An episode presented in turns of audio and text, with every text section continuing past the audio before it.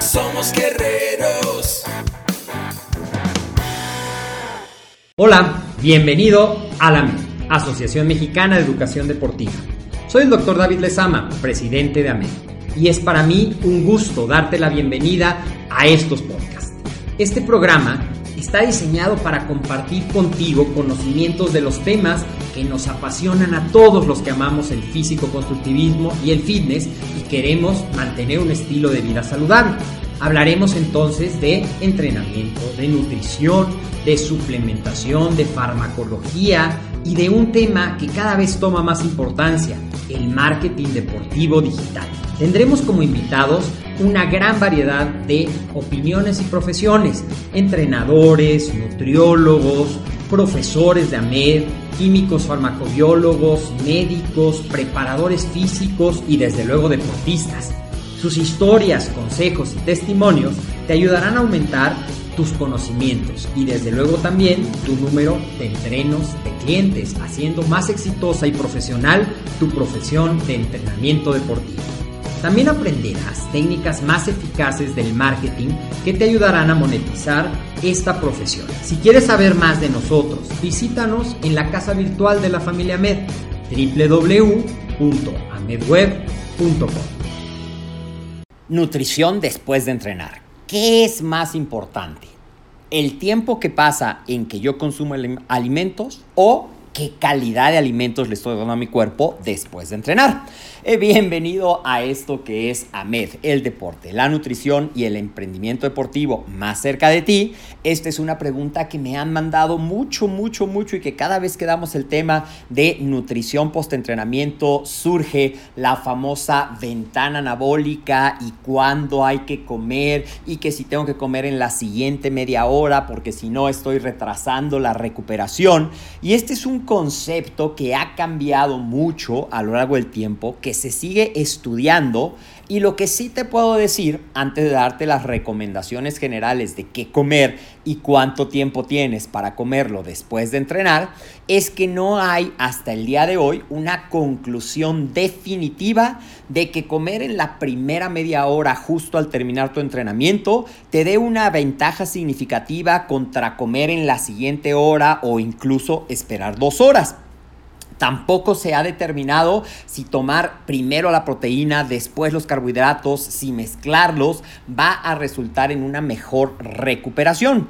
Algo que ha confundido es que son estrategias diferentes, por ejemplo, en entrenamiento de resistencia muscular, por ejemplo, corredores, triatletas, Ironman, ultramaratonistas, comparado con quien está enfocado en el desarrollo de la masa muscular. Así es que, pues vamos a darte pequeños consejos para que tú escojas la estrategia que más te funciona, que a final de cuentas la conclusión de qué es mejor es lo que a ti te hace sentir mejor. Por ejemplo, yo tengo muchos años entrenando y cuando empecé a entrenar era como muy, muy claro ese concepto de tienes que tomar tu licuado que tenga proteínas y que tenga carbohidratos casi, casi antes de bañarte después de hacer el entrenamiento. Y yo tengo a mi cuerpo muy acostumbrado a hacer eso, me siento muy bien e incluso cuando no me tomo licuado al terminar de entrenar, siento que tiendo a comer de más en mi primera comida posterior al entrenamiento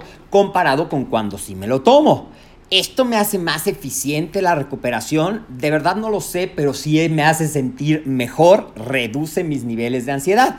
Entonces, probablemente a ti te pase lo mismo, pero también tengo clientes y pacientes que practican el ayuno intermitente y que pueden entrenar y esperarse cuatro horas para su primer alimento, para cumplir su ventana de ayuno y que no tienen ningún problema en cuanto a la falta de energía o en cuanto a esa necesidad de comer posterior a su entrenamiento. Y esto probablemente tiene que ver con las adaptaciones metabólicas, con la disposición mental. Por eso, ¿cuál va a ser la mejor estrategia para ti, la que te haga sentir mejor, la que te dé niveles constantes de energía y la que, tomando en cuenta que hay un equilibrio entre la nutrición, el entrenamiento enfocado a lo que quieres lograr y el descanso para lograrlo, te vaya dando los resultados que estás buscando.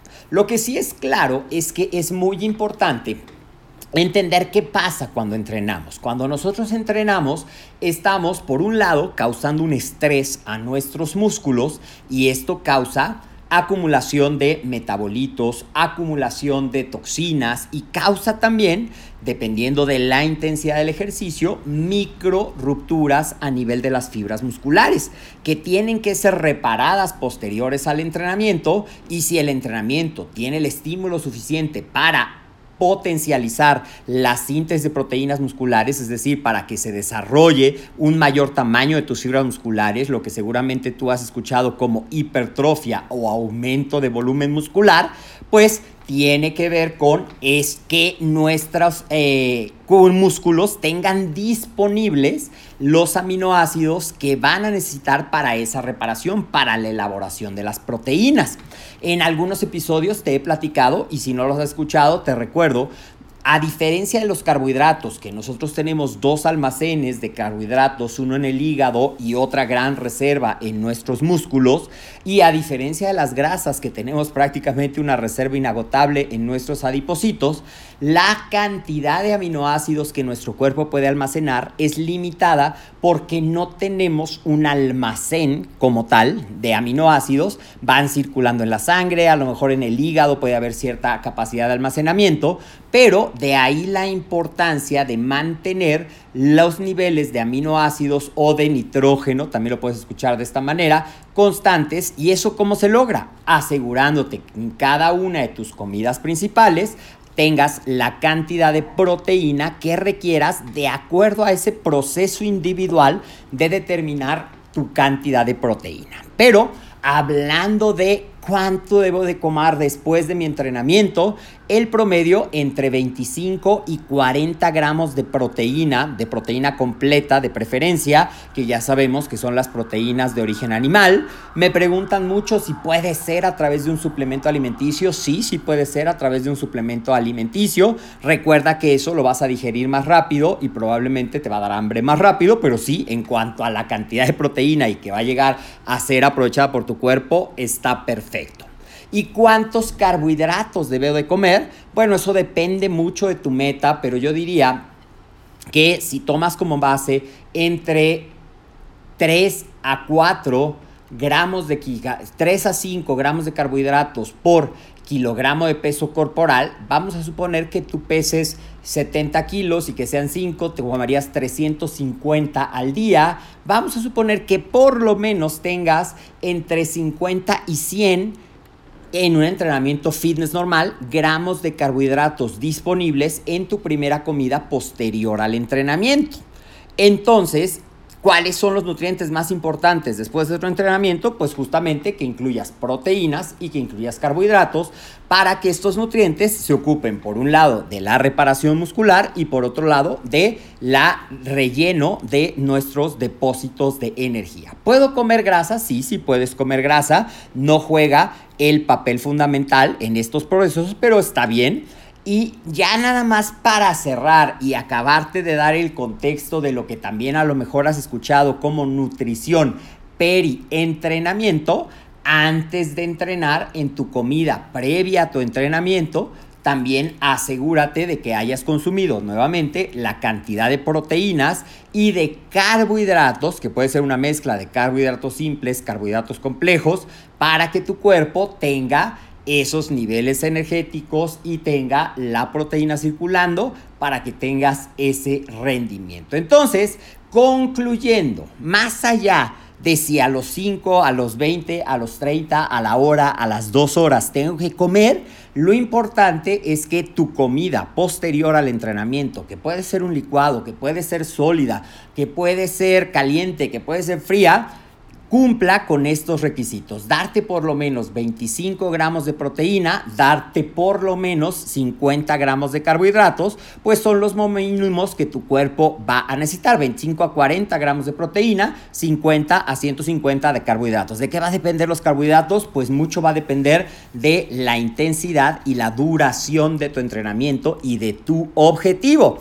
Así es que no te obsesiones si tiene que ser exactamente al terminar tampoco pases demasiado tiempo después de entrenar ten en mente, podemos concluir que la recomendación actual, el consenso general va entre el término de tu entrenamiento y dos horas es un lapso perfectamente saludable, ya sea que estés buscando rellenar tus depósitos de energía o ya sea que estés buscando favorecer el desarrollo de tu masa muscular. Lo más importante entonces es proteínas y carbohidratos, tanto antes como después, y que tu nutrición, tu entrenamiento y tu descanso estén equilibrados y enfocados, alineados los tres hacia la meta que quieres lograr. Si esta información te gustó, te sirve, déjamelo en los comentarios, comparte este podcast con más personas para que pueda llegar a ser más grande la familia Med de amantes del estilo de vida saludable, de entrenadores que compartimos salud. Estos consejos los puedes aplicar con tus entrenos porque estoy seguro que es una pregunta que te van a hacer mucho.